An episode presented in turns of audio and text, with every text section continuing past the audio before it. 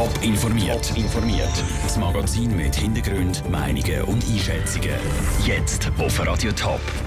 Der Bahnhof Zwil soll neu und schöner werden. Wir sind schauen und der Wahlkampf zu Witzikon ist neu lanciert. Wir berichten über die Ausgangslage. Das sind zwei von den Themen im Top informiert. Im Studio ist der Peter Hanselmann.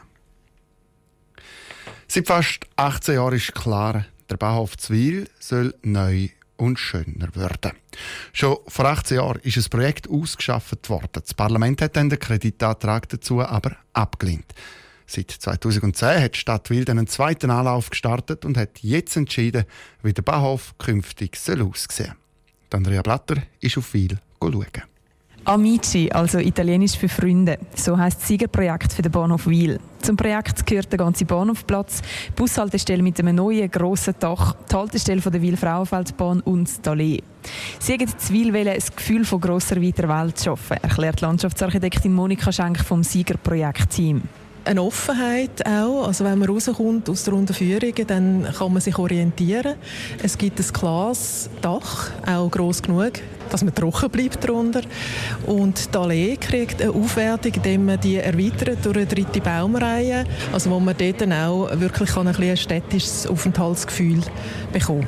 Das war es auch, was die Fachjury schlussendlich überzeugt hat. Verschiedene Kriterien haben natürlich da mitgespielt. Wichtig ist vor allem, dass der Bahnhof für alle ist, erklärt der Jurypräsident Matthias Werlin. Ganz entscheidend für so einen Bahnhofplatz, wo ein funktionaler Raum ist, eigentlich vor allem ist ja dass die Aufenthaltsqualität nicht einfach untergeht. Man darf also nicht nur für die Busse, für den Betrieb, für die Chauffeure denken, sondern muss auch für die Zehntausende von Leuten, die sich hier aufhalten, überlegen. In den nächsten vier Jahren sollen die genauen Projektdetails ausgeschafft und das Budget aufgestellt werden. Und dann kommt nochmal eine grosse Hürde.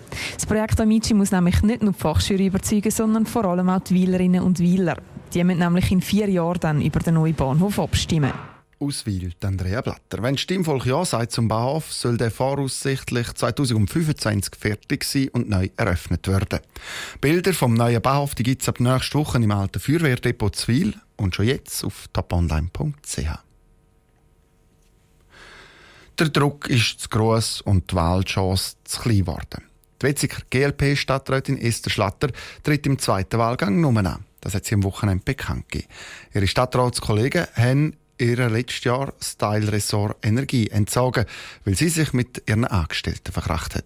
Im ersten Wahlgang für den Stadtrat vor letztes Wochenende hat sie dann das absolute Mehr verpasst. Durch ihren Rücktritt ist der zweite Wahlgang wieder völlig offen. Raphael Wallimann. Für den zweiten Wahlgang für den Stadtrat Zwetzigen gibt es bis jetzt nur einen Kandidat. Der Pascal Basu von der SP tritt nochmal an. Ihm haben im ersten Wahlgang vier Stimmen gefehlt. Im zweiten Wahlgang ist aber alles wieder offen. Darum bringt sich auch die grösste Partei der Stadt in Stellung. Die SVP könnte sich durchaus vorstellen, auch zu kandidieren. Die Partei hat jetzt schon zwei Stadtratssitze. Der Parteipräsident Rolf Müri würde es auch nicht übertrieben finden, wenn die SVP künftig noch einen Stadtrat mehr hat. Wenn der Stimmbürger der Ansicht wäre, und das ist jetzt alles eine Hypothese, dass es drei Stadträte braucht, von der rechten bürgerlichen Seite her, dann soll das so sein. Aber das ist nicht ein Announcement, das ist alles offen. Die SVP wird bis Mitte Mai alle Stadtratskandidaten zu Hearings einladen. Allenfalls eben auch eigene Kandidaten. Falls die SVP aber wirklich antritt, dürfte die Unterstützung der anderen Parteien nicht sehr groß werden. Sogar der FDP-Präsident Stefan Lenz würde eine SVP-Kandidatur übertrieben finden. Für eine Stadtregierung, die ausgewogen ist und die Bevölkerung auch repräsentieren tut, ist es eben ein Ziel aus meiner Sicht. Wie ich schon gesagt habe in den Medien, respektiere ich persönlich den Sitzanspruch von der SP, weil es darum geht, dass die drittstärkste Partei von Witzigen, also die Regierung vertreten wird. Die linken Parteien werden nämlich gar nicht mehr im Stadtrat vertreten, wenn der Pascal Basu nicht wird gewählt werden Aus Sicht vom SP-Gemeinderat Martin Altweg wäre das eine Katastrophe. Wenn man die ganze Situation anschaut, ist die Linke komplett untervertreten. Auch dann noch, wenn die SP jetzt den Sitz würde machen, kann man nicht von einer Übervertretung reden. Allein die SP hat von der linken Seite nicht gesagt, mathematisches Anrecht auf, eigentlich auf einen Stadtratssitz. Der Martin Altweg ist zuversichtlich, dass die SP den Stadtratssitz mit dem Pascal Bassou erobert. Unterstützung bekommt die Partei auch von der GLP, also der Partei von der Esther Schlatter, die zurückgetreten ist. Die GLP stellt nämlich keinen eigenen Kandidat auf. Der Beitrag von Raphael Wallimann. Der zweite Wahlgang für den Stadtrat Zwetzigen der ist dann im Juni.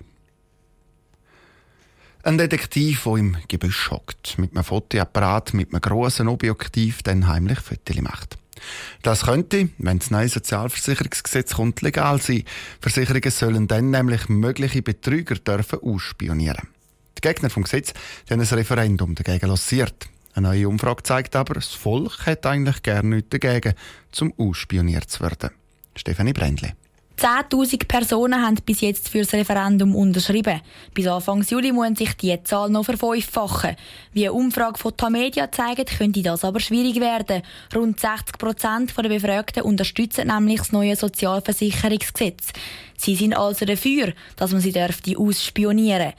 Der St. Galler Psychologe Rolf Jud glaubt, dass das an der Skepsis der Schweizer liegt. Ich denke, das hat vor allem damit zu tun, mit einem gewissen Misstrauen gegenüber ja, vielen eben denen, die das eben nutzen. Und ich glaube, durch das ist man auch sensibilisiert und natürlich jeder, der sozusagen korrekt sich verhält, hat natürlich auch das Gefühl, dass auf jeden Fall unterbinden. Also ich glaube, das ist eher so bedingt. Aber für den Rolf Jud gibt es auch Gründe, um das Gesetz zu hinterfragen. Einerseits ist es ein Eingriff in die Privatsphäre und andererseits befürchtet er, dass die Bezüger aus Prinzip in eine Schublade gesteckt werden.